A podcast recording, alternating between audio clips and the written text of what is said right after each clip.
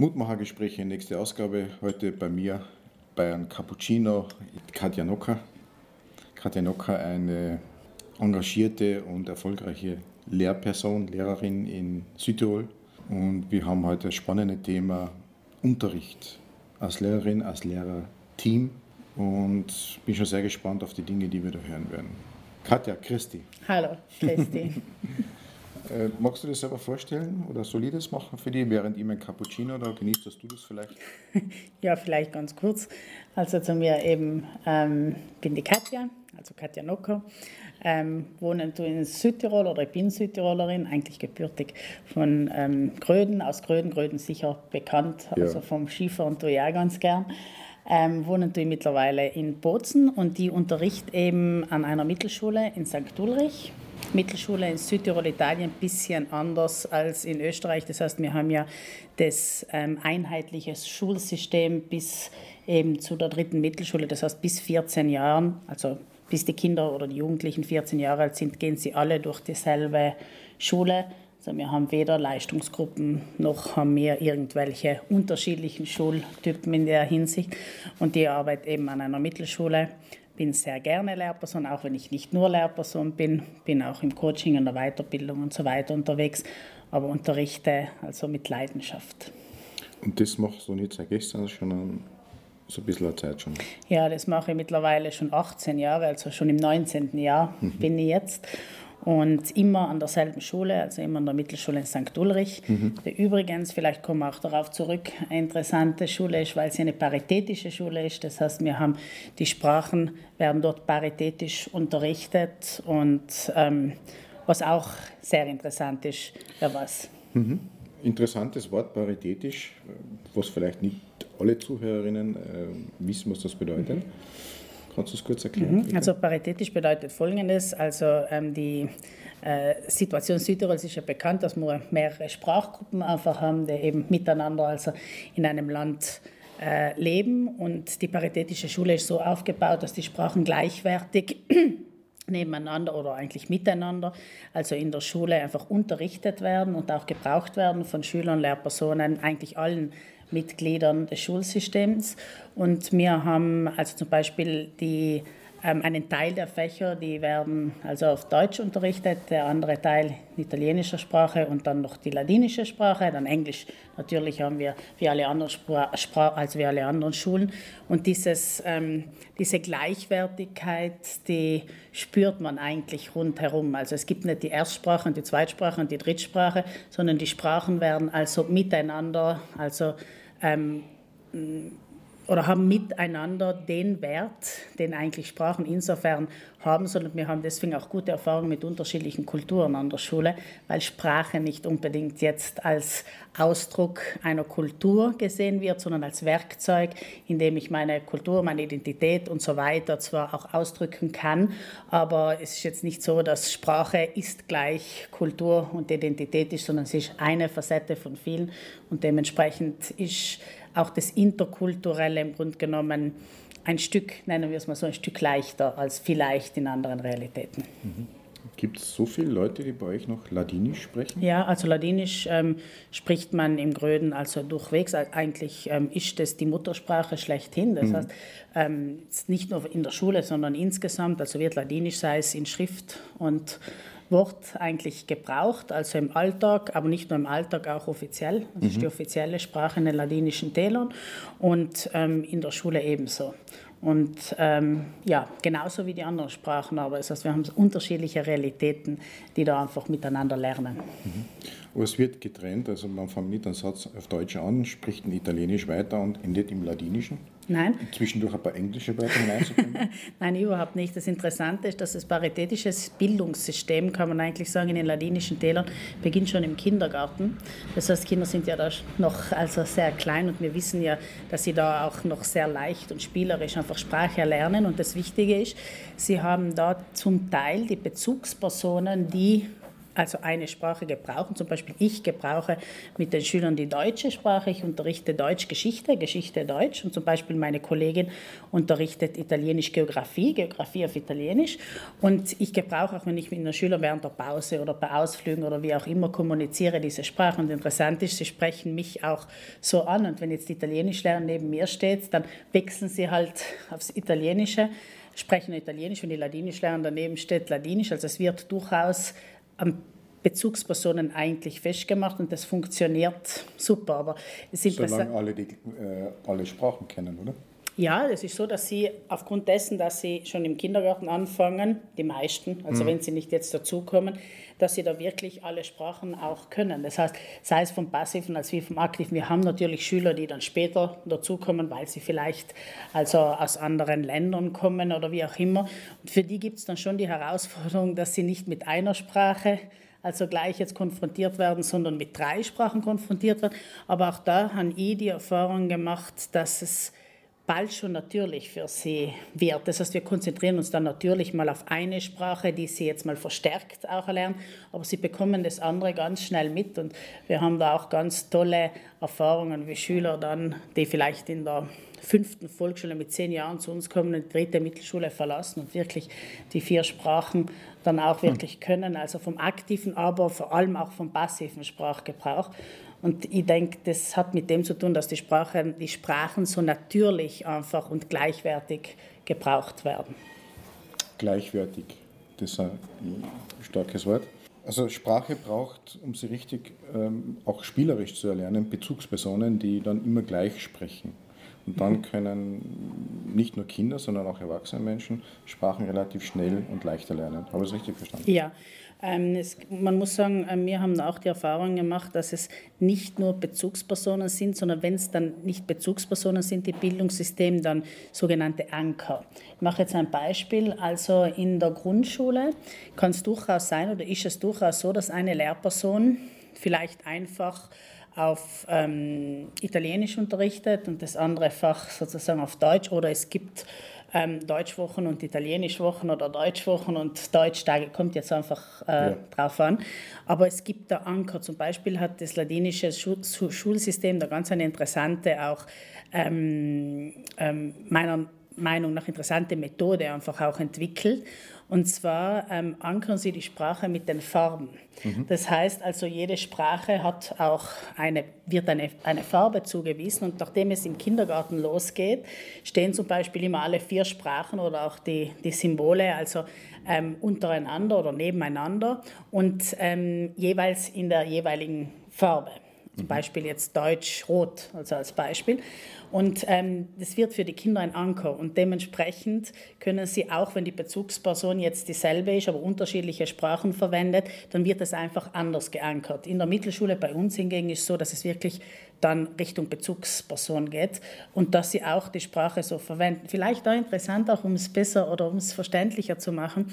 Ähm, bei uns können ja die meisten Lehrpersonen alle Sprachen. Mhm. Das heißt, wenn mich jetzt ein Schüler auf Ladinisch anspricht oder auf Italienisch ja, oder wie auch immer, ganz alle, genau, ja. die, die, die kann, das kann ich ja auch, aber sie sprechen mich immer auf Deutsch an. Mhm. Egal, ob sie jetzt vielleicht die italienische Sprache besser beherrschen oder die ähm, mhm. ladinische, weil Deutsch also mit mir einfach als Anker in der Hinsicht jetzt in Verbindung gebracht wird. Mhm.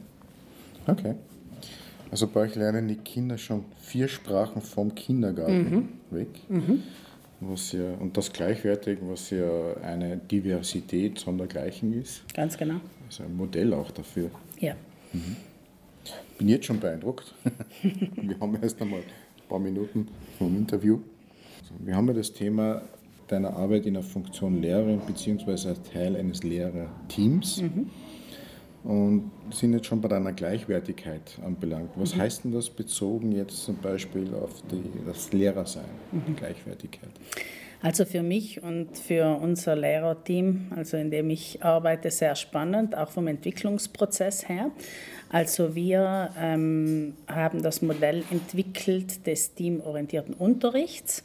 Also vielleicht an der Stelle mm, zu sagen, dass es gibt die kooperative Lernformen, aber wir haben diese kooperativen Lernformen im Grunde genommen erweitert zu einem Modell und zwar zu einem teamorientierten Unterrichtsmodell. Und da habe ich sicher jetzt die Möglichkeit, auch ein bisschen näher darauf einzusteigen, aber auf die Frage zurückzukommen, was jetzt Gleichwertigkeit bedeutet. Also da kann ich jetzt unterschiedliche Ebenen auch ansprechen. Das mhm. heißt zum einen, dass die Schüler im Lernprozess, und das hat jetzt mit dem teamorientierten Unterricht zu tun, gleichwertig Beiträge leisten und leisten dürfen. Das heißt, es geht jetzt nicht um die Menge oder immer um die Qualität des Beitrages. Es geht darum, dass Schüler schon erfahren und erfahren dürfen und lernen, dass wenn ich einen Beitrag für ein übergeordnetes System, in diesem Fall für das Team, also leiste, dann braucht es diesen Beitrag, dass mein Team zu einem Ergebnis kommt. Und dementsprechend ist mein Beitrag ähm, gleich viel wert wie jeder andere Beitrag, der in dem Team geleistet wird. Das lernen Sie also durch unser Modell und das dürfen Sie erfahren. Dasselbe gilt jetzt auch für uns als Lehrerteam. Also wir haben Lehrpersonen in der Schule, wie in jeder Schule, die unterrichten vielleicht acht Unterrichts also acht Wochenstunden in einer Klasse, andere, die haben sechs Wochenstunden, andere, die haben zwei Wochenstunden.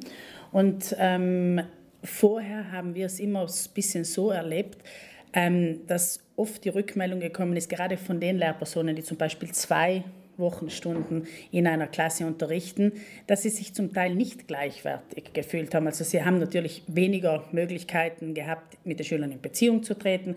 Äh, dem Fach wurde vielleicht auch von der Familie her oder sonst auch ein bisschen weniger ähm, Gewicht gegeben, also der Wert war nicht unbedingt derselbe. Und ähm, seitdem wir im Team unterrichten, äh, melden oder wir als Lehrerteam eigentlich unterwegs sind, als wirkliches Team, als echtes Team, melden gerade diese Lehrpersonen zurück, dass sie sich jetzt gleichwertig in ihrer Funktion fühlen. Ähm, ich habe zum Beispiel eine Kollegin, die Religionslehrerin, die meldet das oft rück, dass in diesen Klassen fühlt sie sich als gleichwertiges Mitglied und sie kann gleichwertig einfach den Beitrag leisten, den sie auch leisten möchte und den sie gerne leistet für also das gesamte oder für das Übergeordnete, für das Bildungsziel, das wir gemeinsam haben. Mhm. Also es geht um eine innere Haltung einer Gleichwertigkeit der Beiträge, die geliefert werden, Ganz unabhängig genau. von der Menge oder auch von der Qualität. Ganz genau. Wobei. Menge ist nicht entscheidend, Qualität entsteht dann wahrscheinlich durch die gemeinsame Zusammenarbeit. Jetzt wollte ich gerade sagen, also die Qualität, das Interessante ist, dass die Qualität ähm, basiert gerade über diese Vielfalt. Mhm. Das heißt, wir haben ja dann sozusagen in Teams oder wie auch immer diese Vielfalt in der Einheit und gerade weil jeder seinen Beitrag leistet Richtung übergeordnetes Ziel, ähm, ähm, erfahren wir eine besondere Qualität, also Ergebnisse, die sonst nicht denkbar sind. Diversität, Vielfalt in der Einheit war so ein ganz starker Satz mit mhm. sehr viel Bedeutungsinhalt. Mhm. Und Vielfalt in Einheit beschreibt ja sehr gut auch Diversität. Mhm. Und wir haben auch gehabt, echtes Team, innere Haltung, mhm. Funktion. Das sind alles Begriffe, die sehr interessant sind und unterschiedlichst besetzt auch. Und vielleicht kannst du da in die Richtung bitte was erzählen, im Sinne von Lehrerin, Lehrer, Team, ja. Diversität, echtes Team, Funktion oder überhaupt die Unterrichtsform, die mhm. bei euch ja besonders mhm. entwickelt wurde. Ja, das mache ich sehr gern und ich denke, dass es ähm, Kollegen und Kolleginnen, jetzt sage ich mal, ähm, weltweit vielleicht sogar ähm, gleich geht, wie es mir ergangen ist. Und mhm. zwar, dass man mittlerweile ja weiß, also die Forschung mittlerweile sagt uns ja, also das heißt die Gehirnforschung, als wie die Forschung im didaktischen Bereich, im pädagogischen Bereich, sagt uns ja, dass auf der einen Seite Individualisierung sehr wichtig ist beim Lernen und auf der anderen Seite aber auch Team und Zusammenarbeit, Kooperation immer wichtiger wird. Und diese zwei Dinge im Schulsystem zu vereinen und vor allem in Schulsystemen, wie wir sie momentan haben, nicht immer sehr leicht ist als Lehrperson. Das heißt, man hat manchmal die Herausforderung, gerade in der Klasse, dass man ja unter zum Glück einmalige unterschiedliche Schüler und Schülerinnen hat, die man auch individuell fördern möchte, sie da abholen möchte, wo sie sind, sie in ihrer persönlichen Entwicklung weiterbringen möchte. Auf der anderen Seite hat man bei uns zum Beispiel bis zu 24 Schülern in einer Klasse. Also ist das schon eine Riesenherausforderung. Und auf der anderen Seite, weil man in der Klasse meistens dann alleine ist. Und zusätzlich kommt auch das dazu, dass man ja auch möchte, dass Schüler und Schülerinnen, wie gesagt, kooperieren, miteinander arbeiten, miteinander lernen. Und ähm, ich bin da an meine Grenzen gestoßen und ich denke, ich bin da nicht alleine auf weiter Flur. Auch wenn man das wirklich im, im, im Kopf hat und das wirklich möchte, ähm, fehlt dann manchmal einfach vielleicht die, die Methode, das Unterrichtsmodell dazu. Und ähm, das, was wir dann einfach entwickelt haben, so den teamorientierten Unterricht, der kommt genau diesen zwei Aspekten also entgegen. Zum anderen, versuche ich das mal so zu erklären, zum anderen ähm, werden Schüler ähm, individuell gefördert indem sie einfach ähm, stärkenorientiert einfach auch äh, sich weiterentwickeln können und ihre Kompetenzen ausbauen können, neue Kompetenzen dazu lernen, dazu gewinnen können. Und zum anderen steht aber die Kooperation und das Team wirklich im Mittelpunkt.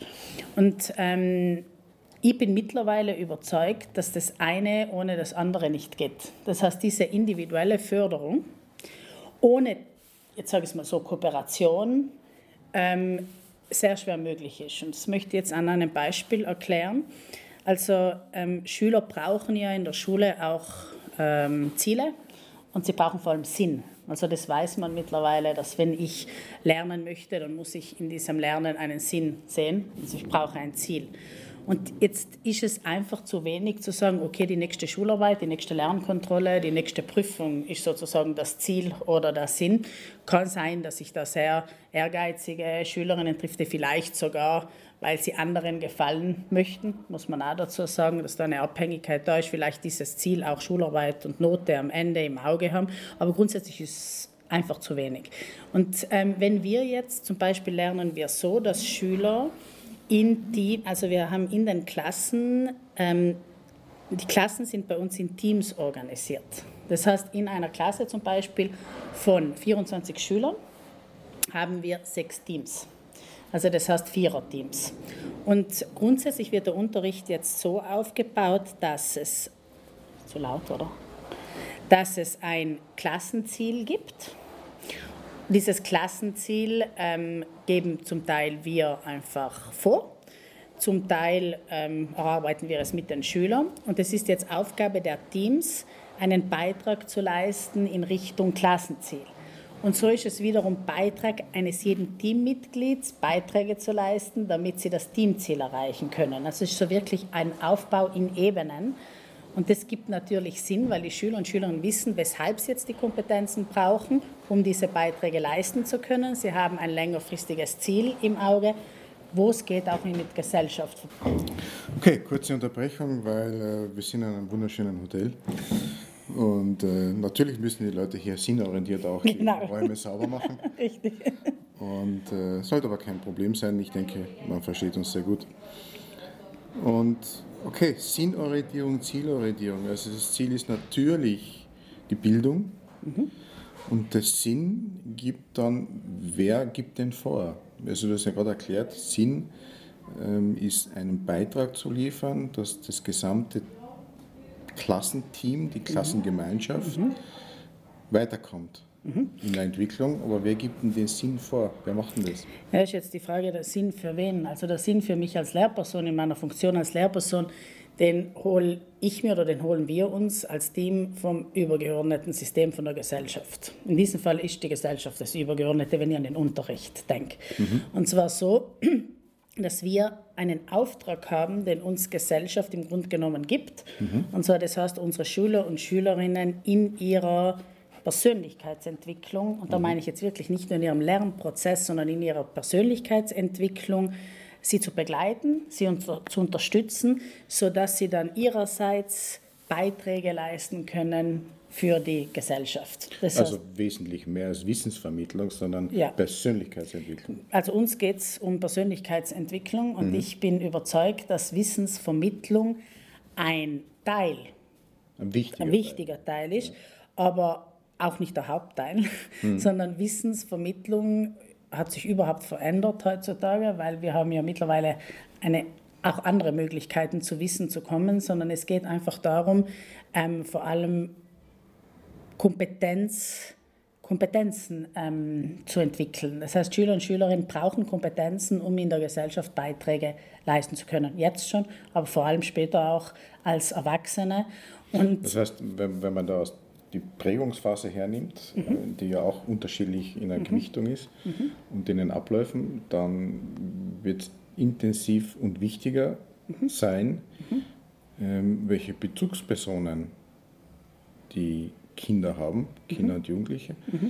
Weil wir haben ja schon gehört bei der Sprache, dort ist es ja wichtig, Anker- und Bezugspersonen zu haben. Und dort sind es jetzt für die Bildung auch und für die Persönlichkeitsentwicklung die Lehrer und ja. die Lehrpersonen.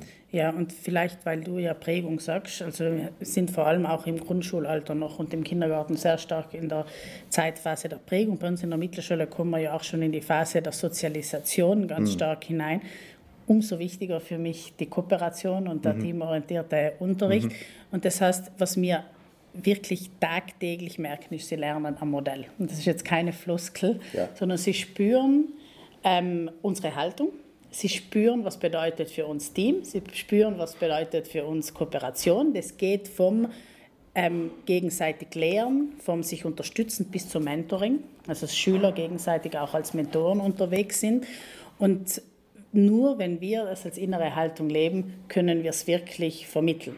Und ich bin der festen Überzeugung, dass sie das für ihr Leben mitnehmen. Aber wenn es nicht so ist, spüren sie es genauso und sind manchmal dann auch vielleicht auch disorientiert oder irgendwo ähm, entstehen auch Unsicherheiten. Muss Jugendliche sowieso sind, weil die Orientierung sich ja verändert. Mhm. Weg von der Elterndependenz hin zu einer Eigenständigkeit. Ja, richtig. Das ja an sich schon schwierig ist, weil da sind ja die Eltern so schwierig in der Phase, habe ich mhm. gehört, oder? Also ich denke, das ist vielleicht eine gute Sache, weil unlängst habe ich bei einem ähm, Vortrag, ähm, den ich bei Eltern, also vor Eltern einfach gehalten habe, Folgendes auch gesagt auf eine Frage hin. Und zwar, warum ist die Zeit unter Anführungszeichen schwierig? Weil sie ja zum Teil auch ihre eigene also wir haben sie gerade jetzt in der Pubertät auch in der Mittelschule, eben weg von der Dependenz, von der Elterndependenz. Und sie ähm, entwickeln auch jetzt ihr eigenes Wertesystem. Das heißt, sie nehmen sehr viel natürlich mit, also Werte, die sie bis daher auch als wichtig vermittelt bekommen haben. Vieles aber bleibt. Sie, genau, und mhm. vieles ähm, entwickeln sie auch neu. Und jetzt orientieren sie sich vor allem auch an ähm, anderen Bezugspersonen. Das sind gerade Lehrpersonen, Trainer, ähm, ähm, Gruppen, Gruppen, ganz genau, Gruppenmitglieder, andere Helden und so ja, weiter. Ja. Und ich denke, wir können jetzt gerade als in der Funktion als Lehrperson, als Trainer, als wie auch immer, als Begleiter von Kindern und Jugendlichen, ähm, in dieser Phase spielen wir eine sehr, sehr wichtige Rolle auch in der Werteentwicklung. Und jetzt müssen wir auch wissen, was wollen wir für eine Gesellschaft. Und wenn ich das okay. vor Augen habe, bekommt meine Funktion einen anderen Sinn. Okay, und ich habe bei meiner Mitschrift hier ähm, eine große Eins mit einem Punkt dahinter geschrieben. Das heißt, beim Begriff Lehrer und Sinnorientierung als erster muss der Lehrer oder das Lehrteam den Sinn für sich definieren, mhm. mhm. finden und behalten auch. Ja. Damit die dann in der Sinnorientierung äh, mit den Jugendlichen arbeiten kann ja. Weil sonst ist man nicht authentisch. Ja. Und dann verliere ich die Jugendlichen auch. Kann Richtig. Okay. Richtig. Dann erstens verliere ich die Jugendlichen und zweitens mal gerade in dieser Phase, in dem Alter, in dem wir sie einfach haben, wenn uns wichtig ist, als auch selbstständig denkende und auch kritisch denkende Menschen einfach auch zu begleiten, also sie dahin auch zu führen und sie dahin zu begleiten, dann ähm, müssen wir aber auch ähm, führen. Das heißt, in der Klasse als Lehrpersonen führen. Mhm. Und führen bedeutet auch in diesem Fall, ihnen unsere Visionen, auch durchaus Visionen einer Gesellschaft, also auch Visionen, die wir von einer Gesellschaft einfach haben, auch zu vermitteln. Das heißt jetzt mittelbar oder unmittelbar im Unterricht, das kommt jetzt drauf an, damit sie überhaupt diesen Prozess machen können, aber zwar so, dass sie dann selbstständig sind und auch weiterdenken können und nicht von uns abhängig bleiben. Okay, Visionen, wieder ein ganz gewaltiges Wort. Visionen sind ja im besten Fall riesige, wunderbare, kräftige Bilder, mhm. die man hat. Und gleichzeitig bedeutet es ja auch, dass ich mich, wenn ich mich diesem Visionsbild stelle oder das ich mir finde, dass ich irgendwo bei mir am Menschenbild mhm. arbeiten muss. Also mhm. jetzt auf mich bezogen. Mhm. Also wenn ich jetzt so provokant frage, vielleicht ein bisschen, äh, sollten Lehrer, Lehrteammitglieder erst einmal schauen, was haben sie für ein Menschenbild? Ich denke, das ist überhaupt das Wesentliche. Also was, okay. was haben Sie für ein Menschenbild und auch in unserem Fall jetzt, was haben Sie einen Fall für ein Bild von, von Kindern und von Jugendlichen, also mhm. in dem Fall jetzt auch von, von Schülern, was jetzt mit Menschenbild zusammenhängt. Und ähm, das, das leitet mir wesentlich in meinem, in meinem Tun, in meinem Handeln, in meinem mhm. Denken. Und vielleicht ist das manchmal auch die Herausforderung von Schulen. Das heißt, dass man sich nicht mit dem auseinandersetzt, was ist unser Menschenbild und was ist auch unsere, jetzt komme ich nochmal darauf zurück, ja. unsere Vision von Gesellschaft. Und ähm, wenn man sich damit nicht auseinandersetzt, dann gibt es halt x unterschiedliche Menschenbilder, x unterschiedliche vielleicht auch Visionen. Und dann soll man sich aber im Unterricht sozusagen dann wieder treffen und um in die gleiche Richtung ziehen, so heißt es ja. Aber mhm. wenn ich das vorher nicht mache, dann wird das eigentlich fast, ich würde fast behaupten, fast unmöglich. Also dementsprechend mhm. kommen dann die Konflikte und die unterschiedlichen Auffassungen, die unterschiedlichen didaktischen und pädagogischen einfach Vorgehensweisen ähm, zutage, aber im Grunde genommen ähm, sind, sind sie nur Ausdruck dafür, dass Schulgemeinschaft sich mit Menschenbild, mit Vision einer Gesellschaft und so weiter vielleicht noch nicht auseinandergesetzt hat. Und wenn man das habt ihr schon gemacht. Also wenn man im Team arbeitet, ja. wie mir als Lehrerteam, dann muss man das zwangsläufig machen. Ich mache jetzt ein Beispiel zwangsläufig, jetzt ja. nicht negativ. Ja. Äh, du bist so dermaßen umsetzungsorientiert und ja. äh, wie siehst schon, wir werden mehrere Stunden hier sitzen wahrscheinlich. Ja. Aber nur mal für mich zur Zusammenfassung auch, weil man konnte durchaus auf die Idee kommen, äh, es gibt gute und schlechte Menschenbilder. Ja. Äh, generell wird es aber so sein, wenn wir konsequent Diversität leben und mhm. ähm, jeder hat einen wertvollen Beitrag für das Gesamte, dann muss es ja auch so sein, dass alle Menschenbilder, die so vorrangig äh, durch die Gegend geistern, sagen wir so, oder den Menschen inne sind, ähm, auch Gültigkeit haben dürfen. Mhm. In dem Sinne, sie sind passend, mhm. aber keines ist gut oder schlecht und jeder kann dadurch seinen Beitrag liefern.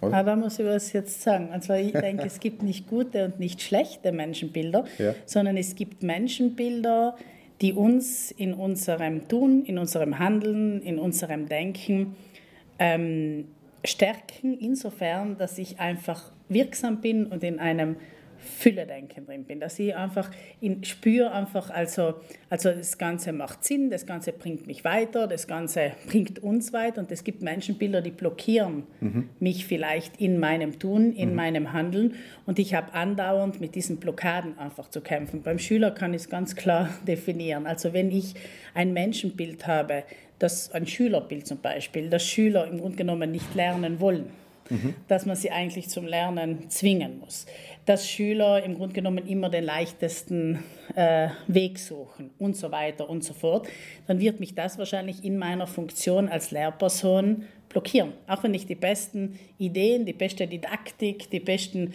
Lernmethoden einfach habe. Wenn ich hingegen das Menschenbild zum Beispiel habe, dass Schüler ähm, im Grunde genommen gerne lernen, dass Motivation da ist, wenn sie Sinn sehen, dass sie ähm, dass das meiste bei ihnen ja schon da ist, dass es nur darum geht, nur unter Anführungszeichen, sie zu begleiten, dass sie das offenlegen können. Das heißt, ihre Gedanken, ihre Ressourcen, ihre Kompetenzen, dann wird mir das in meiner Funktion beflügeln. Davon bin ich überzeugt. Also nicht schlecht und gut, aber durchaus Menschenbilder, die stärkend sind, förderlich sind für mein Tun, mein Handeln, für meine Funktion und Menschenbilder, die mich vielleicht eher blockieren. Mhm. Für Lehrpersonen, wir sind jetzt immer bei der Lehrperson, die eine Führungsfunktion haben mhm. innerhalb mhm. der Klasse, Klasse, oder des Systems, das sie eben mhm. führen, eine Funktion und gleichzeitig diese Funktion als Person ausfüllen mit den Attributen, die Menschenbild, was auch immer, was diesen Menschen ausmacht. Mhm. Ähm, bedeutet ja auch, wenn ich, vielleicht wieder ein bisschen provokant, wenn ich äh, sinnorientierten Unterricht, Teamunterricht machen mhm. möchte oder teamorientierten Unterricht, erste Person, mit der ich eigentlich daran arbeiten müsste oder muss, ich bin nur provokanter. Es geht gar nicht anders, dass ich mit mir selber anfangen muss, sofern ich Lehrer bin. Ja, also das ist für mich nicht provokant. Das ist für mich, also ich habe keinen Zweifel in die Richtung mittlerweile, sagt mhm. meine Erfahrung das. Ähm, und an mir selbst auch. Also, also ich habe wirklich auch an mir arbeiten müssen, mich auch entwickeln müssen mir Wissen aneignen müssen, zum Beispiel gerade im systemischen Bereich mhm. und mich vor allem, behaupte ich jetzt mal, ganz stark mit dem Thema Führen auseinandersetzen. Und das, denke ich, ähm, wird manchmal in der Funktion oder im Zusammenhang mit der Funktion als Lehrperson unterschätzt. Mhm. Lehrpersonen sind in der Klasse Führung und wenn nicht geführt wird, dann ähm, hat das System, das heißt die Klasse, irgendwo Schwierigkeiten, Probleme, es kommen auch Symptome. Zum anderen aber kann ich die Schüler nicht in Richtung Persönlichkeitsentwicklung wirklich bringen. Und die ähm, Lehrerausbildungen bei uns und auch, also ähm, sagen wir jetzt in unseren Breitengraden, es, nennen es mal so, ähm, setzen meiner Meinung nach vielleicht immer noch zu wenig Gewicht oder zu wenig ähm, Schwerpunkte in Richtung Führung. Also was bedeutet jetzt wirklich Führung in der Klasse, sondern wenn, dann eher Richtung Management. Das heißt, wie organisiere ich mich in der Klasse und so weiter, aber was jetzt Führung wirklich bedeutet. Und ich muss auch sagen, ohne die Ausbildungen, die in, dieser, in diesem mhm. Bereich gehabt haben, gerade also ähm, äh, systemisches Leadership zum Beispiel oder andere Ausbildungen auch, die stark sich jetzt mit dem auch beschäftigen und natürlich gleichzeitig heißt es auch, sich mit der eigenen Person beschäftigen, also mit mhm. der eigenen Person, ähm, wäre vielleicht viel, was momentan einfach möglich ist, nicht möglich. Mhm. Das ist eine interessante Unterscheidung. Das Management in, in einer Klasse als Klassenlehrer oder als Unterrichtsperson bedeutet, wie kriege ich meinen Unterricht so effizient als möglich organisiert. Mhm. Wenn es, ja. Mhm. Und äh, führen bedeutet dann aber auch ganz was anderes, einen anderen Fokus zu ja. haben. Du hast gesagt, welche Person, der Sinn ist abhängig, welche Person. Das war bei den Lehrern. Mhm. Jetzt sind wir dann bei den Schülern mhm. mit dem Sinn. Als nächsten Punkt. Mhm. Wie schaut es damit aus? Mhm. Also ich denke, dass Schüler ähm, ähm, in der Vielleicht darf ich da ein bisschen zurückschauen, auch in die Geschichte, weil es ist für mich interessant, auch wie sich Schule und Lernen und das Bildungssystem entwickelt hat.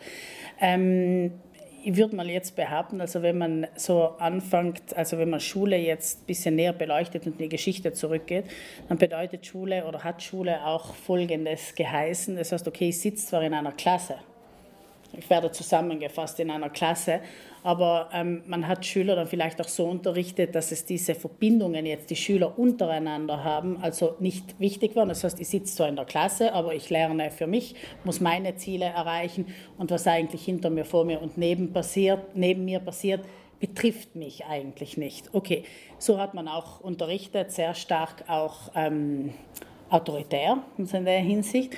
Ähm, und man hat dann natürlich Schule weiterentwickelt, so auch in Richtung, hat man von der Wissenschaft her immer öfters die Botschaft auch bekommen, okay, Individualisierung ist wichtig. Und dann hat man auch begonnen, Schulprogramme so zu gestalten, dass zum Beispiel nicht alle Schüler immer am selben arbeiten. Machen noch nicht alle Schulen so, aber wäre jetzt einfach diese Richtung, dass es zum Beispiel individuelle Lehr- ähm, Aufträge gibt. Also man unterscheidet einfach und man kann den Schüler besser abholen. Trotzdem bleiben wir bei dem, dass die Schüler untereinander, die Verbindungen der Schüler untereinander eigentlich nicht als wesentlich angesehen werden und insofern vor allem nicht als wesentliches gemeinsames Entwicklungselement oder Entwicklungspotenzial. Ähm, dann hat man jetzt den Schritt gemacht. Darf, darf ich da ja? kurz unterbrechen? Also das, was dann von äh, Jugendlichen oder jungen Erwachsenen gefordert wird, diese Fähigkeit, sich untereinander zu vernetzen, mhm. ähm, kommunikationsfähige Teamfähigkeit genau. zu haben, das wurde dann eigentlich nicht wirklich gefördert. Er wird auch noch, ich bin jetzt ganz ähm, ähm, klar in meinen Aussagen, wird oftmals noch nicht gefördert. Aha. Weil das jetzt Klassengemeinschaft vielleicht ähm, als wichtig empfunden wird. Die Frage ist dann, was tue ich als Führung, damit diese Klassengemeinschaft auch gelingen oder wachsen kann. Aber als wichtig gesehen wird, dass man miteinander auskommt, dass man miteinander auch sozusagen seine gute Stimmung herrscht. Okay, aber es bedeutet noch nicht, dass wenn ich lerne zum Beispiel, ich gemeinsam lerne. Also das gemeinsame Lernen und das gemeinsame Weiterkommen steht vielfach leider noch nicht im Vordergrund. Das heißt, dieses, wie man sagt, also wie du so sagst, also das, das, dieses, ähm, dieser Anspruch an Vernetzung, an Kooperation, an Gemeinsamen, also ähm, Entwickeln und so weiter, wird zum Teil in der Schule noch nicht praktiziert. Also das heißt, ich, Schüler spüren, sie sind individuell einfach unterwegs und es wird sehr stark auf individuelles Lernen einfach der Fokus äh, gelegt, unabhängig davon, ob es jetzt vielleicht auch Gruppenarbeiten und so weiter gibt, sondern es geht darum, ich muss mein Ziel erreichen. Und wenn ich mein Ziel erreiche, dann erreiche ich mein Klassenziel und das hängt eigentlich kaum davon ab, was jetzt eigentlich andere rund um mir herum im gleichen Klassenverbund im Grunde genommen tun oder wie weit sie kommen. Also so gesehen. Mhm. Und wenn ich jetzt nochmal diese Brücke ähm, schlage, hat man. Ich, ich nehme gerade das Wort Brücke auf, weil ja. ich kann mir vorstellen, dass es eine Unzahl von Lehrern gibt, die mhm. das auch schon praktizieren, mhm. die da sehr weit vorne sind mhm. und die sich vielleicht ein bisschen auf den Schlips getreten fühlen, wenn mhm. sie das hören. Mhm. Gleichzeitig gibt es aber auch Lehrer, die in der Entwicklung da noch was zu tun haben würden, eventuell. Ich behaupte, dass es nicht so sehr an, vom Lehrer abhängt, sondern vielfach vom System. Das heißt, das Schulsystem wird noch in diese, hm. also so organisiert, dass der Einzelne im Lernen sozusagen ähm, im Vordergrund steht und nicht das gemeinsame. Lehrer, das wollte ich jetzt eben sagen, Lehrer, ah, okay. viele Lehrer wissen mittlerweile, dass jetzt neben, dieses, neben dem Individualisieren auch die Kooperation wichtig ist. Also hat man begonnen, im Unterricht ähm, Partnerarbeiten, Gruppenarbeiten, Kooperationslerneinheiten ähm, und so weiter zu gestalten, also in diese Richtung, weil die Kooperation im, jetzt im Vordergrund liegt. Die Herausforderung, das melden mir auch viele Lehrpersonen zurück, ist dann die, dieser Kooperation einen Sinn zu geben. Mhm. Und zwar für den Schüler selbst. Das heißt, ich kann zwar kooperieren und kooperiere ich mit dir, okay, dann machen wir diese Übung zwar gemeinsam, aber wozu? Mhm. mein großes Fragezeichen, wozu machen wir diese Übung jetzt das gemeinsam? Genau. Mhm. Und da setzen wir dann mit dem teamorientierten Unterricht an. Also wozu? Das heißt, ein Team hat ein Ziel, das das Team gemeinsam verfolgen muss. Und zwar geht es nicht darum, ich muss meines leisten und du musst deines leisten und dann kommst du so weit und ich so weit, ich einfach komme, sondern wenn nicht alle vier im Team, also diesen Entwicklungsprozess, diesen Lernprozess, diese Beiträge leisten, dann kann es auch sein, dass das Team scheitert. Also dementsprechend müssen Kinder oder dürfen Kinder und Jugendliche in diesem Fall auch erfahren, dass mein Beitrag wichtig ist für das Team, dass ich dementsprechend mich auch entwickeln muss, sonst kann ich diesen Beitrag nicht leisten.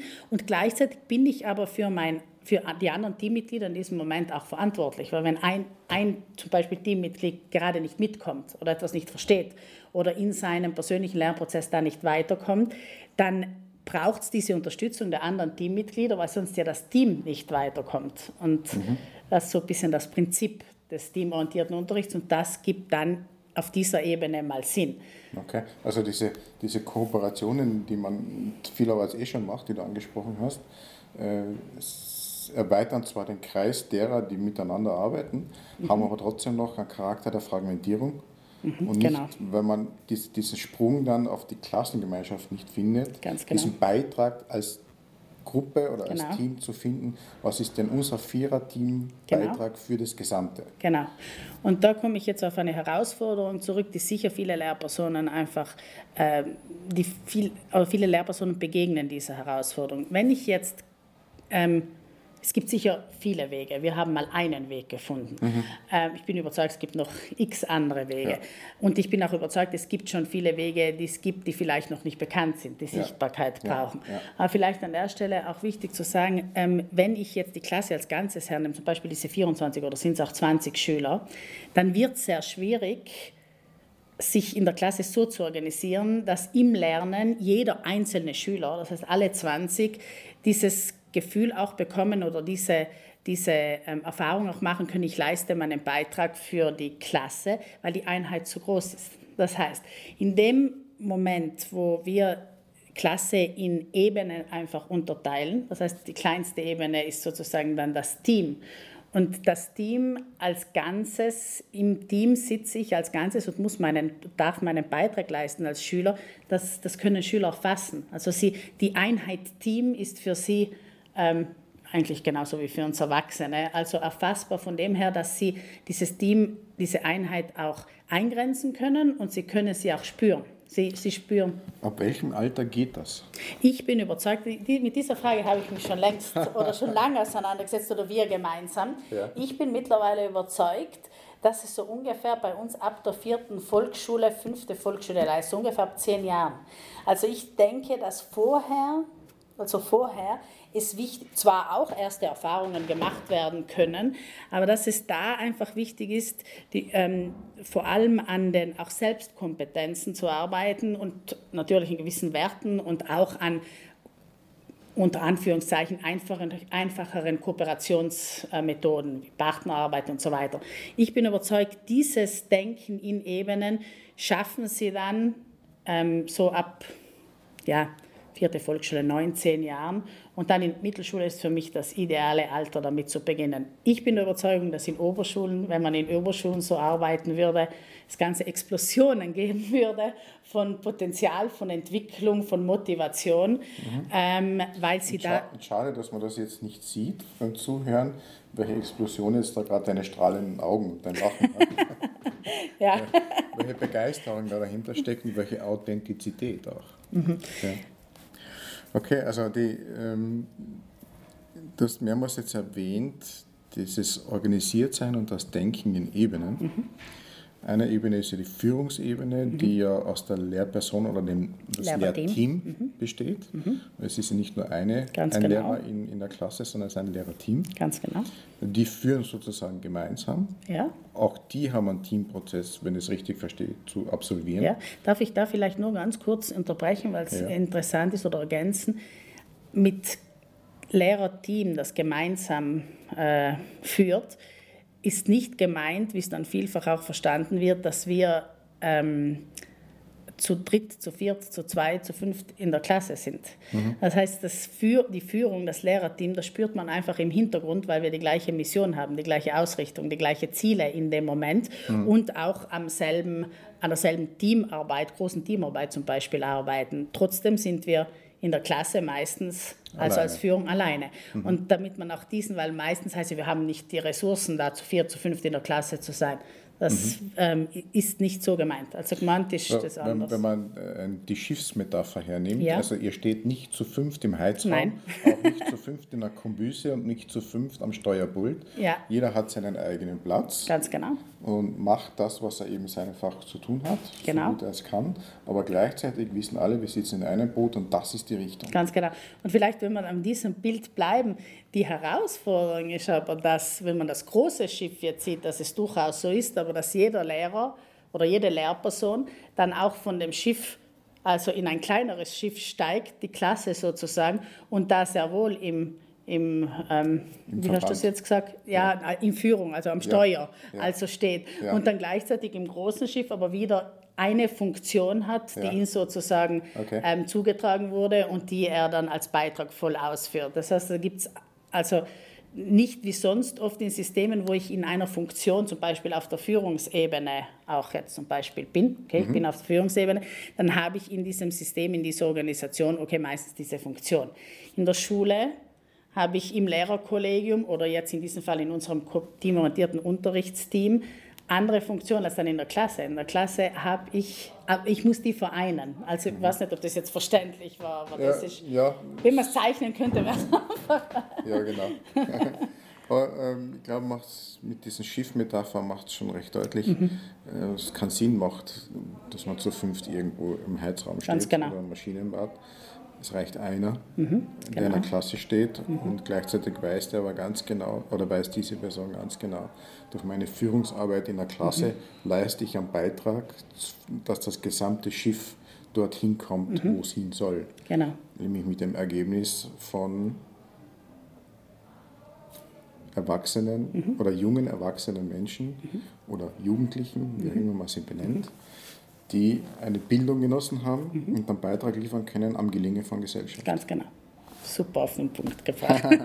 vielleicht da noch Gut, was. Das hättest du weit verstanden. Okay. vielleicht da noch was, was jetzt vielleicht auch interessant sein kann. Ähm, wir haben ja diese Ebenen im Unterricht, die ich jetzt erklärt habe, also Schüler, ja übergeordnete Ebene Team, nochmal ja. übergeordnete Ebene Klasse ja. und meistens, wenn wir eine große Teamarbeit machen, docken wir dann an die Gesellschaft an. Okay? Darf ich ein Beispiel machen? Zum Beispiel große Teamarbeit Bienen, jetzt nenne ich sie mal so, in der ersten Klasse, die wir hatten ähm, heißt folgendes, okay, übergeordnetes Ziel Richtung Gesellschaft sensibilisieren in Richtung also Wichtigkeit und Wert der Bienen, also für die Natur und so weiter. Klassenziel, ein Sensibilisierungsabend und Informationsabend, damit man einen Beitrag in diese Richtung leisten kann. Teamziel, jedes Team leistet einen Beitrag, damit diese Sensibilisierung an diesem Abend oder auch darüber hinaus auch passiert und passieren kann. Und jeder Schüler im Team dann übernimmt seine Funktion und seinen Beitrag, seinen persönlichen Beitrag, damit dieses Teamziel, das heißt Beitrag für Sensibilisierungsabend, auch gelingt. Gleichzeitig müssen die Schüler aber individuell einen Lernprozess machen, das heißt Kompetenzen ausbauen, sich Wissen aneignen, damit sie überhaupt der, imstande sind, dieses Teamziel, also für dieses Teamziel auch einen Beitrag zu leisten. Also mhm. Also sind so die Ebenen an einem Beispiel erklärt. Okay. Mhm. Wie benotet man denn sowas? ja, es ist unser großes Thema. da erwischen wir jetzt genau an dem Punkt. Das Weil, heißt, im Grunde genommen sind wir. wissensorientiert arbeitet, ja. äh, hat man viele Möglichkeiten äh, ja, der Benotung. Ich kenne das aus meiner Vergangenheit. Der Rechenweg war ja okay. ja. Genau. Aber. Äh, ja, wie, wie, wie Nein, läuft das Also wir sind momentan, oder ich jetzt auch, bleibe ich auch bei mir, aber wir grundsätzlich sind jetzt mit den Noten natürlich, oder mit dem Notensystem oder Bewertungssystem, das wir in Italien haben, also nicht glücklich. Wir würden am liebsten die Noten abschaffen. Und mhm. wir sind jetzt überzeugt, wenn wir die Noten abschaffen würden, hätten wir jetzt, wenn man team und, und orientiert einfach arbeitet, also kein Problem, im Gegenteil. Also ähm, ähm, man müsste sich nicht mit x Symptomen und Problemen auseinandersetzen, mit denen wir uns auseinandersetzen müssen, weil wir müssen benoten, also es geht kein Weg vorbei, also es steht, ist gesetzlich so festgelegt. Wir wissen aber zum Beispiel, dass wir Teamarbeiten nicht benoten dürfen, insofern, dass wir nicht einzeln Personen benoten dürfen, bewerten. Also ich kann nicht ein Team arbeiten lassen und dann picke ich mir wieder die einzelnen Schüler raus und gebe jeden eine, also mache ich die ganze, das ganze Ergebnis, den ganzen Teamprozess im Grunde genommen kaputt. Also gilt es jetzt darum, immer die Balance zu halten. Wir machen es mittlerweile so, dass es dann Team-Feedbacks gibt, Team-Bewertungen, also wenn es jetzt um ein Teamergebnis geht. Gleichzeitig müssen wir ja individuell bewerten und das machen wir dann so, dass wir einfach hergehen und sagen, okay, in diesem ganzen Teamprozess, in dieser ganzen Teamarbeit hast du dich individuell auch weiterentwickeln können, müssen und so weiter. Und wir möchten jetzt einfach abchecken, wie schaut es jetzt mit deinem persönlichen Kompetenzausbau und so weiter ab. Und dann gibt es einfach die klassischen schriftlichen, mündlichen, wie auch immer Lernkontrollen. Muss aber dazu sagen, da kann man sich dann fast nur mehr aufs Wissen äh, konzentrieren. Und ich bin jetzt überzeugt, das heißt immer, man soll kompetenzorientiert bewerten. Diese Erfahrung hat mir gezeigt, dass kompetenzorientierte Bewertung äh, sehr schwierig ist. Ich habe halt noch keinen Weg in diese, vielleicht gibt es Wege, ich habe sie noch nicht gefunden und habe sie auch noch nirgends, ähm, auch nicht beim Lesen oder beim Suchen gefunden. Ähm, ich bin überzeugt, dass wenn ich was bewerten kann, dann ist Wissen abfragen und Wissen da kann ich einfach feststellen, wie viel Wissen ist da, wenn überhaupt. Und deswegen ähm, flüchten unter Anführungszeichen viele Lehrpersonen oder Systeme dann gerade will dieses Wissen abfragen, weil das kann ich ja irgendwo auch aufzeigen. Wie soll ich denn Kompetenzen oder einen Prozess bewerten. Wenn ein Mensch einen Prozess, einen Prozess macht, einen Lernprozess, einen Entwicklungsprozess und Kompetenzen ausbaut, wo soll ich da ansetzen? Da müsste ich ja jeden Schüler genau, aber genauestens kennen, wo er anfängt, wo er aufhört, wo, welchen Weg er macht. Und die, die, die, es besteht ja so vielen Elementen und Komponenten, dass ich der Meinung bin, man kann es nicht bewerten. Ich bin eigentlich Noten, gegen Bewertung. Noten sind ja auch eine, eine Verallgemeinerung, Vergleich. Vergleich. Und da brauche ich die Verallgemeinerung von Leistungen. Ja.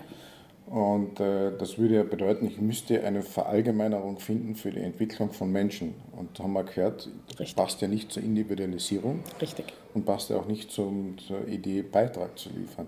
Also du hast heute einen Beitrag geliefert, zwei. Ja, genau. Da bräuchte ich dann wieder Parameter, die die zwei beschreiben. Ja. Also, das ist in der Individualisierung, damit mhm. ich es rauskriege, äh, nahezu unmöglich. Ja, aber schau, das ist ja genau, ja, aber das ist genau das. Wir stecken ja in dem Dilemma. Das ganze Schulsystem, zumindest bei uns in Italien, okay, Südtirol, wie es in Österreich ist, was in nur in Teilen. Wir, ähm, auf der anderen Seite steht klar in unserem Auftrag drin. Und Italien ist eigentlich von der Gesetzgebung her sehr weit, also wirklich sehr weit, dass es darum geht, individuell zu begleiten, den Schüler abzuholen, wo er ist, ihn in der Entwicklung zu begleiten, okay?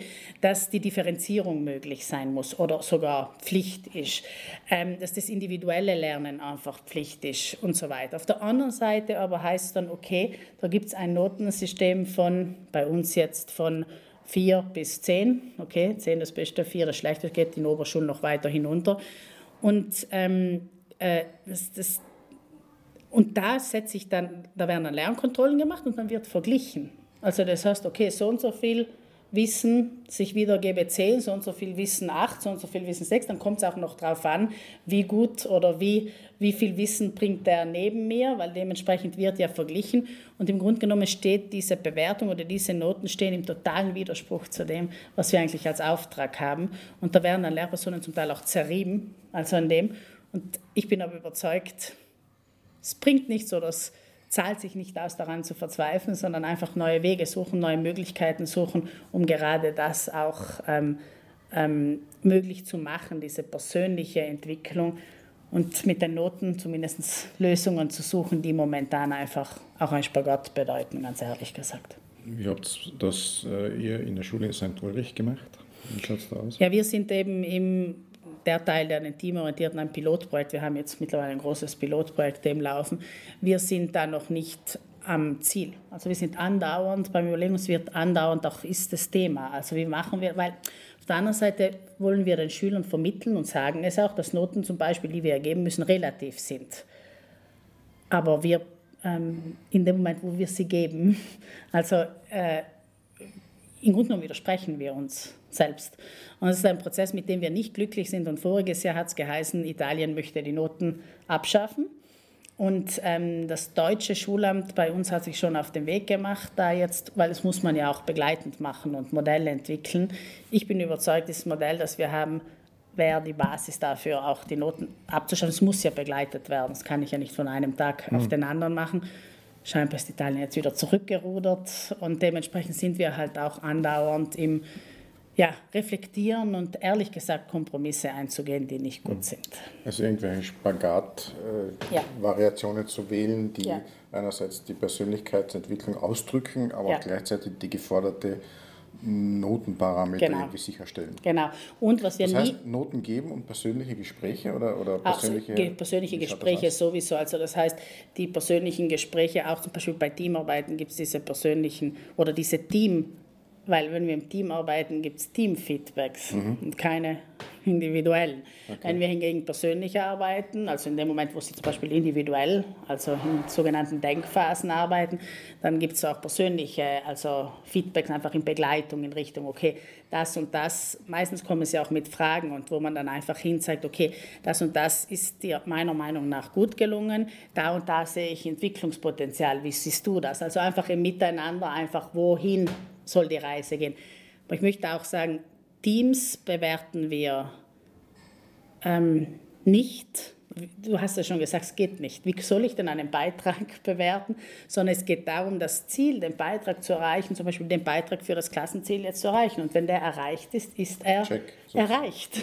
Also, und da kommen, und das kann ich jetzt wirklich behaupten, da kommen so tolle Ergebnisse raus. Also die Teams, die leisten einfach... Ähm, ähm, bringen eine Leistung hervor und die Ergebnisse, das würden Einzelne nicht schaffen. Also davon sind wir jetzt felsenfest überzeugt, es macht die Teamqualität aus. Hm. Da brauchen wir keine Bewertung. Okay. Ähm, interessanter Punkt auch das äh, Feedback geben. Wir haben jetzt die verschiedenen Ebenen gehabt. Das, der individuelle Schüler geborgen in einem Team, mhm.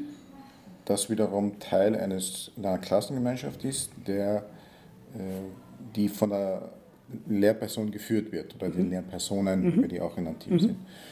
Das heißt, Feedback wird dann auch untereinander mhm. der Einzelnen gegeben, beziehungsweise das Team gibt Feedback mhm. und dann die Führung auch nochmal. Ja. Dem Team oder der Einzelperson? Dem Team. Dem Team. Also dem und dann geht das sozusagen weiter. Mhm. Und äh, wie funktioniert das? Können die Teammitglieder das von sich aus? Müssen die begleitet werden? Wie, wie schaut das aus? Ja, die werden begleitet. Das heißt, im ersten Jahr ähm, ähm, oder wenn wir beginnen mit dem teamorientierten Unterricht im ersten Jahr eben, da wird ähm, der Fokus auch ganz stark in diese Richtung gelegt. Das heißt, wie gibt man Feedback? Also sie lernen da das bekannte Sandwich-Feedback. Übrigens sind sie da viel besser als wir. Also sie haben da eine, ich kann das aus Erfahrung sagen, eine Sensibilität und sind da affin und trotzdem klar. Also ich staune immer wieder, wenn sie es, da werden sie natürlich begleitet, auch ähm, dass ich zum Beispiel Beobachtungen wiedergebe und nicht einfach in Richtung du bist, sondern einfach, was habe ich beobachtet, was habe ich gesehen, was habe ich gehört. Dann gleichzeitig aber auch Elemente einfach herausholen, wo sie sagen, okay, wir als Team könnten das und das. Sie machen ja, sie reflektieren ihre Teamarbeit. Also da, da und da gibt es Punkte, da, wenn wir weitermachen als Team oder wenn wir das nächste Mal als Team zusammenarbeiten oder das nehme ich in das nächste Team selbst dann auch mit hätten wir das und das vielleicht auch anders machen können, besser machen können. Das reflektieren sie selbst. Und dann auch zum Schluss so ein Feedback in Richtung, okay, was hat uns jetzt ausgezeichnet als Team, so positive Sachen, die uns ausgezeichnet haben. Das machen sie dann nach jeder Teamarbeit, manchmal auch zwischendrin. Und dann das Interessante, das was mir besonders oder was mir, mir immer besonders gut gefällt, ist dann auch, dass es in die Richtung einfach geht, ähm, dass sie jetzt die wesentlichen Punkte einfach mit den anderen Teams teilen, also ihre wesentlichen, so im Sinne des systemischen und des gemeinsamen Lernens. Also wir haben das und das ist uns gut gelungen, das und das wollen wir das nächste Mal anders, besser, haben wir einen neuen Weg gefunden machen. Und dann gibt es auch Tipps, die sich die Teams geben. Es ist für mich immer so ein besonderer Moment, weil man einfach spürt, wie wichtig dieses Feedback dann auch ist im Sinne des gemeinsamen Lernprozesses. Und interessant ist, es gibt da ganz tolle Beispiele, die wir auch dokumentiert haben, wie Schüler dann, weil Schüler kommen dann das nächste Mal in ein anderes Team, also die sind ja nicht immer im selben Team, sondern die Teams werden auch unterschiedlich zusammengewürfelt, ähm, dann nehmen sie das, was sie gelernt haben, mit aber die anderen haben vielleicht nicht dieselbe Lernerfahrung gemacht, weil sie in anderen Teams waren, profitieren aber aus dieser Lernerfahrung, weil ich die ja in das neue Team mitbringe. Das ist für mich systemisches Lernen und das spürt man ähm, gerade durch diese Feedback-Runden sehr stark, was sich da entwickelt. Mhm. Also mir baut sich gerade so ein Idealbild auf von 24 Jugendlichen, die gemeinsam in eine Richtung arbeiten, lernen, geführt werden, gebildet werden in ihrer Reifeentwicklung unterstützt werden. Wir sind aber auch in im Pubertätsalter und es sind wahrscheinlich nicht alle immer sehr total super begeistert und erfreulich und haben immer einen guten Tag.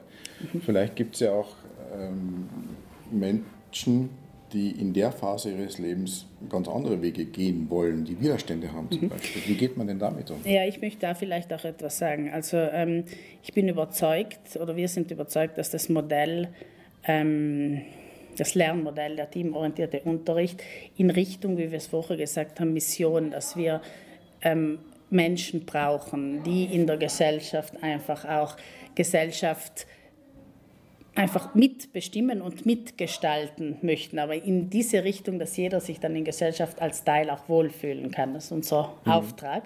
Und da müssen sie das miteinander auch spüren, dass das ein Modell von sicher vielen Modellen ist, das ähm, funktioniert. Also ich würde es fast auch als sehr gutes oder ich würde es als sehr gutes Modell bezeichnen. Ja. Das heißt aber nicht, dass wir in der Klasse andauernd ähm, unter Anführungszeichen Schlaraffenland haben und wir Lehrpersonen uns zurücklehnen können. Das heißt, heißt auch viel Arbeit. Das heißt. Arbeit insofern, dass wir andauernd im Prozess sind und arbeiten. Und es gibt natürlich auch Schüler und Schülerinnen, die manchmal in Phasen einfach sind, wo sie ähm, äh, vielleicht mehr Begleitung brauchen als andere, jetzt in einer bestimmten Phase.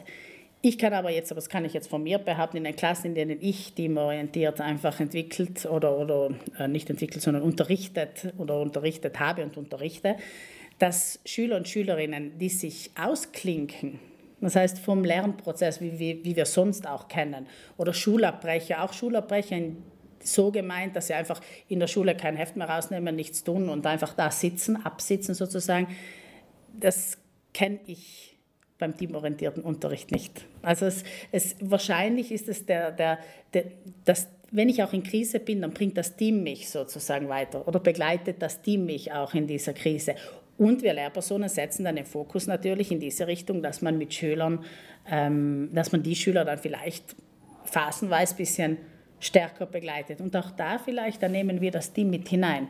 Das heißt, wenn ich merke... Ja, ganz kurz unterbrechen, äh, fürs Verständnis, für mich jetzt auch wenn, äh, wie gesagt, von der Dependenz der Eltern weg, hindurch, mhm. durch diese Phase der Pubertät, wo es ja in die Eigenständigkeit geht, in die Individualisierung, mhm. gleichzeitig auch hin zur Sozialisierung. Mhm.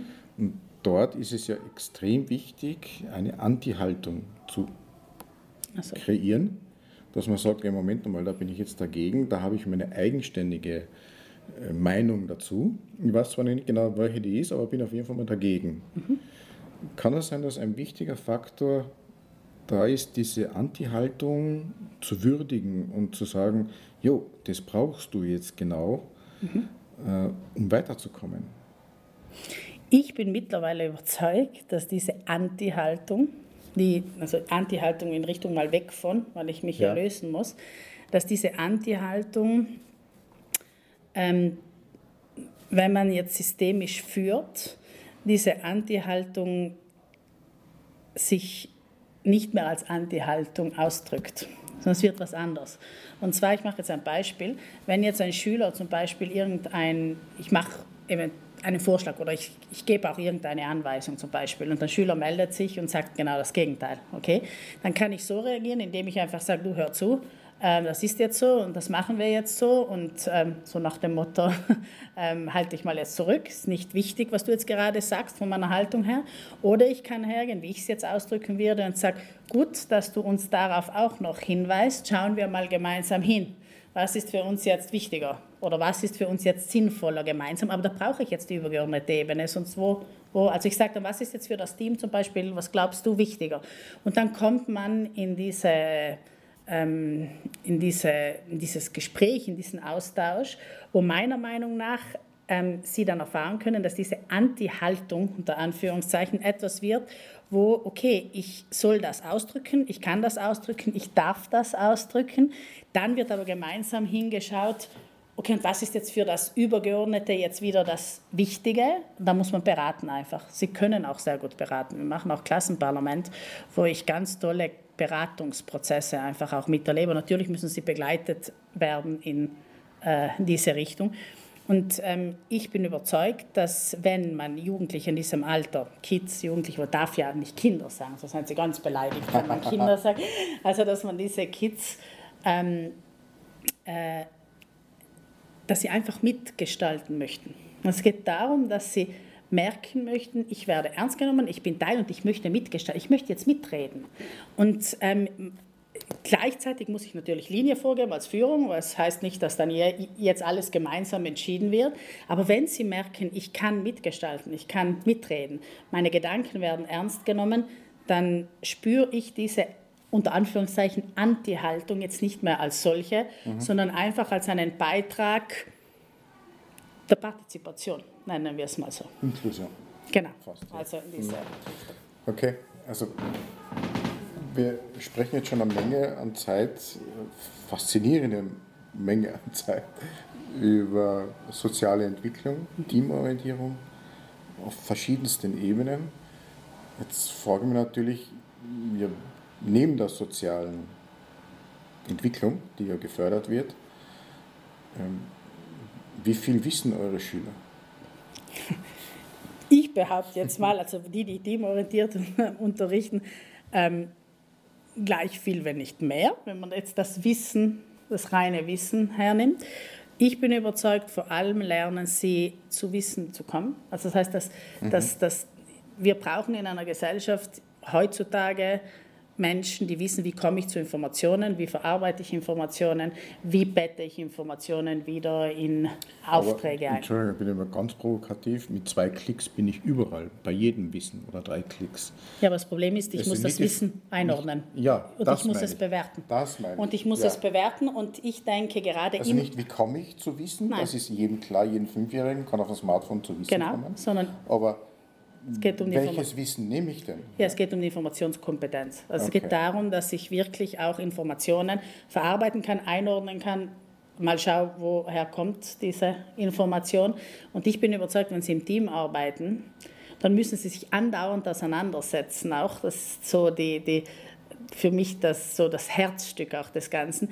Ich kann nicht etwas, das ich weiß oder glaube zu wissen oder eine Information, die ich bekomme, einfach eins zu eins übernehmen und losstarten, weil ich mich andauernd mit anderen im Team auseinandersetzen muss. Der eine hat eine andere Meinung, der andere hat eine andere Sichtweise, der andere bringt eine andere Information, die vielleicht mit meiner Information überhaupt nicht mehr zusammenstimmt. Und im Team müssen sie sich damit auseinandersetzen. Also entwickeln sie auch Strategien und Kompetenzen, die sie einfach in diese Richtung führen, okay, wie ordnen wir das Ganze ein? Und auch das kollektive Wissen. Also das heißt, im Team spüren sie auch, dass ähm, äh, Wissen mehr ist als ich weiß etwas, sondern dass gerade gemeinsam der Austausch über zum Beispiel Informationen uns dann in der Qualität oder in der Qualität einfach weiterbringt. Aber auf die Frage zurückzukommen, wie viel Sie wissen, mhm. das ist ähm, die große Herausforderung, die wir jetzt haben, oder wir sehen es einfach so. Ich kann zwar aufzeigen dann in Lernkontrollen, dass Sie das und das und das, aber sind wir wieder beim Thema Wissen abfragen. Aber wo kann ich denn aufzeigen jetzt, wenn evaluiert wird, die ganzen Soft Skills, also diese Kompetenzen, die sie dazu haben, auch PISA und so weiter, fragt das nicht ab. Und das ist etwas, wo ich überzeugt bin, also man muss auch ein bisschen wegkommen vom alles, soll ich sagen, ähm, da wieder bewerten und evaluieren zu können. Ich bin sehr wohl für Evaluation, also dass man einfach Feedbacks bekommt und überlegt im Sinne des Lernens. Aber ich kann nicht alles eins zu eins einfach testen. Also wenn es sowas gibt, wäre ich froh, aber ich habe es noch nicht gefunden. Mhm. Also einerseits auch das eigenständige Suchen mhm. nach, den, nach Informationen, auch vielleicht auch nach der Wahrheit. Ja. Und gleichzeitig dann diese, dieses Wissen sofort mitteilen ja. und gemeinsam genau. ähm, nach dem Wissen oder nach der Wahrheit zu forschen. Genau. Und das wiederum dann mit anderen Teams auszutauschen. Ja. Ähm, ein Beispiel, zum Beispiel gibt es bei uns ähm, ein Team, zum Beispiel arbeitet, wir schauen zum Beispiel einen Dokumentarfilm. Ich mache mal ein konkretes Beispiel. Ja. Und jetzt übernimmt jedes, gibt es dann am Anfang Aufträge und Fragen zu Teilen des Dokumentarfilms. Und jedes Teammitglied übernimmt einen Teil okay, jetzt wird der Dokumentarfilm geschaut und das Teammitglied weiß, worauf muss ich mich jetzt konzentrieren, damit das Team dann, das Team einfach das Wissen dann einfach hat. Ist mein Teil wichtig, sonst fehlt dem Team einfach der wichtige Teil. Jetzt ähm, setze ich mich auseinander mit dem, ich schreibe vielleicht Stichpunkte auf, ich habe ja Sachen verstanden, andere vielleicht weniger, wie auch immer. Und jetzt gehen, ist der Dokumentarfilm fertig und jetzt gehen diese Teammitglieder in Expertengruppen. Das heißt, alle Mitglieder eines Teams, also die Mitglieder des Teams, die diesen Teil A zum Beispiel übernommen haben, treffen sich jetzt in der Expertengruppe mit den anderen Teammitgliedern, die auch diesen Teil A hatten. Und jetzt gibt es in dieser Expertengruppe diesen Austausch. Und schon da wird es so spannend. Was habe ich verstanden von diesen Dokumentarfilmen? Ja, wie? Nein, das wurde anders gesagt. Da hört man oft mal, na, das hast du ganz falsch verstanden. So nach dem Motto. Also das heißt, Sie müssen sich schon mit dem auseinandersetzen, weil jeder ja von seiner Landkarte aus vielleicht Informationen auch anders verarbeitet und anders versteht. Jetzt bringt. Wenn, wenn ich jetzt da kurz einhacken darf, wenn ich jetzt aus, auch aus meiner Arbeit der Unternehmensberatung mhm. den ganzen kommunikativen mhm. Inhalten komme, mhm. wenn hier Jugendliche dann im Erwachsenenalter mhm. miteinander reden, dann ist das ein, ich sage mal, 70 bis 80 Prozent der Kommunikation, die wir heute Erwachsene schulen und beibringen müssen, eigentlich erledigt. Ja, das, das, da bin ich überzeugt. Da kriege ja, ich ganz die ganze Hand. weil, ja, weil dann, dann ist wirklich dann die Geschichte des Sender-Empfänger-Problems ja. eigentlich aufgehoben, ja. weil sie das im jugendlichen Alter gelernt haben. schon gelernt haben. Und deswegen ist meine Vision und meine Hoffnung, dass auch in den Oberschulen in diese Richtung stark weitergearbeitet wird. Ich meine, da machen sie ja nur einmal einen, einen Reife, ja. von der Reifestufe her können sie das meiner Meinung nach noch mal besser integrieren oder halt weiter integrieren. Weil wenn ich jetzt von der Expertengruppe ausgehe, zum Beispiel, wie gesagt, eben dieser Austausch in der Gruppe Expertengruppe. Mhm. und dann kommt die Gruppe A zu einem gemeinsamen Ergebnis, weil da wird ja beraten und so weiter. Und jetzt gehen sie mit diesem Ergebnis zurück mhm. in das eigene Team und lehren unter Anführungszeichen die anderen Teammitglieder genau das, was sie jetzt in der Expertengruppe gemeinsam auch erfahren, gelernt und als Ergebnis haben. Und da kommen sie jetzt in diese Lehrfunktion hinein, leisten ihren Beitrag, die anderen fragen wieder weil sie vielleicht gewisse Dinge nicht verstehen. Dann muss ich mich wieder mit dem auseinandersetzen, muss das Wissen der Expertengruppe in das Team hineinbringen. Und jetzt brauche ich vielleicht nicht mehr erklären, dass das wirklich Lernen im Sinne des Integrierens ist. Ich integriere Inhalte ganz anders, als wenn ich einen Platz bekomme, lerne das von A bis Z und wenn du es gelernt hast, dann frage ich es ab. Okay, dann ziehe ich die Frage nach dem Wissen jetzt zurück, okay. nachdem ich das jetzt gehört habe. Okay, klingt extrem spannend und auch da werden wieder Punkte dabei, wo wir wahrscheinlich ein neues Interview starten können. Mhm. Ähm, sehr, viele, sehr viele Dinge, sehr viele Fragen könnte man vorstellen, auch auftauchen. Mhm. Kann ich da vielleicht etwas sagen, was mir wichtig ist, dass es dann auch ähm, gesagt wird? Also ähm, es gibt mittlerweile sehr viele kooperative Lernformen, die man entwickelt hat in verschiedenen Ländern. Ähm, ich hatte jetzt zum Beispiel eine Ausbildung von ähm, Schweizer äh, hat, hat die Schweiz auch ziemlich ähm, vorangebracht, diese kooperativen Lernformen. Es gibt aber andere, die sind ja nicht neu, die gibt es schon sehr lange. Und ähm, die kooperativen Lernformen eignen sich für diesen teamorientierten Unterricht super. Das heißt, die haben wir nicht erfunden, mhm. sondern die gibt es schon. Und der, den Schritt einfach, den wir versuchen zu machen und den wir zum Teil gemacht haben schon, also ist der, dass man jetzt sagt, okay, diese kooperativen Lernformen bekommen, ich muss mich erst damit auseinandersetzen, wozu Wozu kooperative Lernformen? Wenn ich zum Beispiel mir bewusst ist, dass zum Beispiel ähm, Expertengruppen dazu da sind, eben wie gesagt, dass es diesen Austausch gibt, diese Beratung gibt, dieses Miteinander einfach gibt und eigentlich im Vordergrund das Miteinander steht, wie du so toll gebracht hast, in Firmen oder in Unternehmen brauchen wir das immer mehr und in der Gesellschaft, dass Leute miteinander Wissen teilen, sich auseinandersetzen, beraten, überlegen, um dann zu einem viel, viel, viel, viel besseren Ergebnis einfach zu kommen. Und wenn ich weiß, das steht im Vordergrund und nicht, dass ich eine tolle Methode habe, die vielleicht Spaß macht, weil sie machen auch Spaß, dann bekommt das eine ganz andere Qualität, auch für mich als Lehrperson, für die Schüler, für das Lehrerteam und so weiter. Also dementsprechend gibt es schon so viel. Also man muss nicht alles neu erfinden, im Gegenteil. Es geht um die innere Haltung, um das Wissen wozu, um die Mission, die wir als Lehrerteam haben, als Lehrer. Und dann kann man mit allem, was schon da ist, einfach das ähm, einsetzen, ausprobieren, experimentieren. Und es macht auch richtig Spaß. Mhm. Womit sich der Kreis jetzt wieder mal geschlossen hätte. Wir haben begonnen mit der Idee einer inneren Haltung und sind jetzt wieder bei der inneren Haltung. So dort beginnt es, dort kommt es auch immer wieder hin. Mhm. Ähm, so primo dentro, mhm. sagt der Italiener, der Ladiner würde sagen. El dant calques intern praktisch. Mhm. Und äh, Stephen Covey hat einmal gemeint, äh, erst verstehen, dann verstanden werden, beziehungsweise erst der innere Sieg, dann der äußere Sieg. Also die Beschäftigung mit mir selbst und meiner inneren Haltung, um dann es authentisch nach außen zu bringen mit der Methode, diese auch umzusetzen. Genau. Okay. Das ist ein ganz ein wichtiger, ganz ein wichtiger Punkt.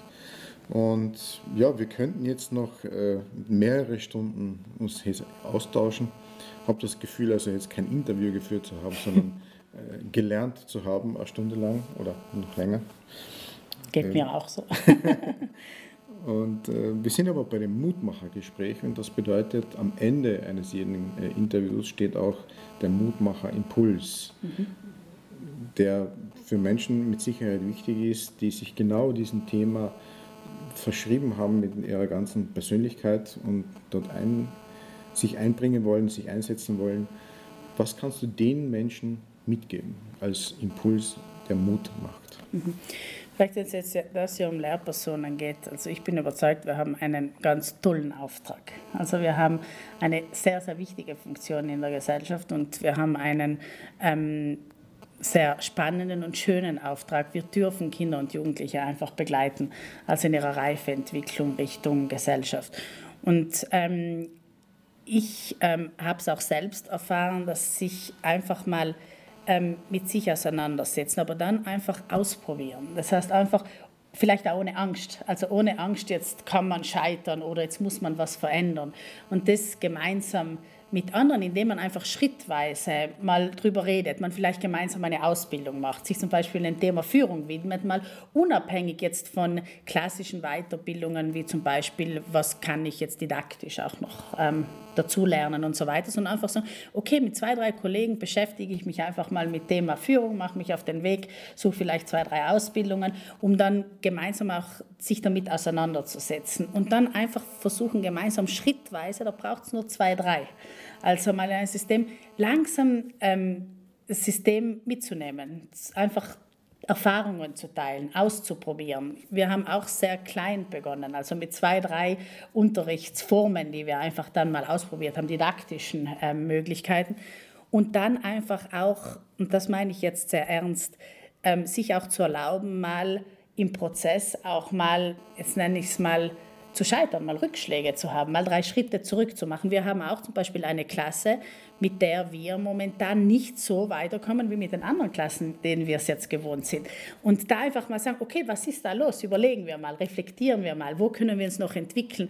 Einfach im Prozess sein. Ich denke einfach im Prozess sein und sich nicht entmutigen lassen und einfach immer im Hintergrund haben, wir haben einen sehr tollen ähm, Auftrag, den wir leisten in Richtung Gesellschaft und wir dürfen Schüler und Schülerinnen einfach begleiten. Leonardo da Vinci nachempfunden sind ja mehrere Prinzipien, sieben an der Zahl. Das eine wäre die mhm. Curiosità, mhm. die Neugierde. Mhm. Und die umzusetzen in kleinsten Schritten mhm.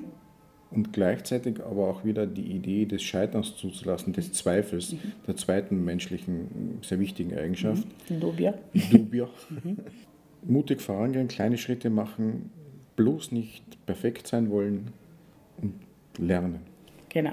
Und wie gesagt, manchmal auch zwei, drei Schritte zurück machen. Ein System, dem muss man sich auch, muss man auch Zeit lassen, erfahre ich auch immer wieder, dass es auch Situationen gibt, wo man sagt, okay, vielleicht überfordere ich jetzt das System, zwei, drei Schritte zurück machen und einfach dranbleiben und vor allem in der Klasse spüren, was da mit Schülern passiert. Also es ist für mich das Wesentliche, was passiert mit Schülern. Also wenn man das beobachtet, dann wird man auch von den Schülern sehr stark ermutigt, auch wenn sie es selbst wahrscheinlich nicht wissen. Ich danke dir recht herzlich für dieses tolle Gespräch, für Ebenfalls. dieses ermutigende Gespräch, für Ebenfalls. mich persönlich auch. Und freue mich schon auf weitere Interviews. ja, ihm ja.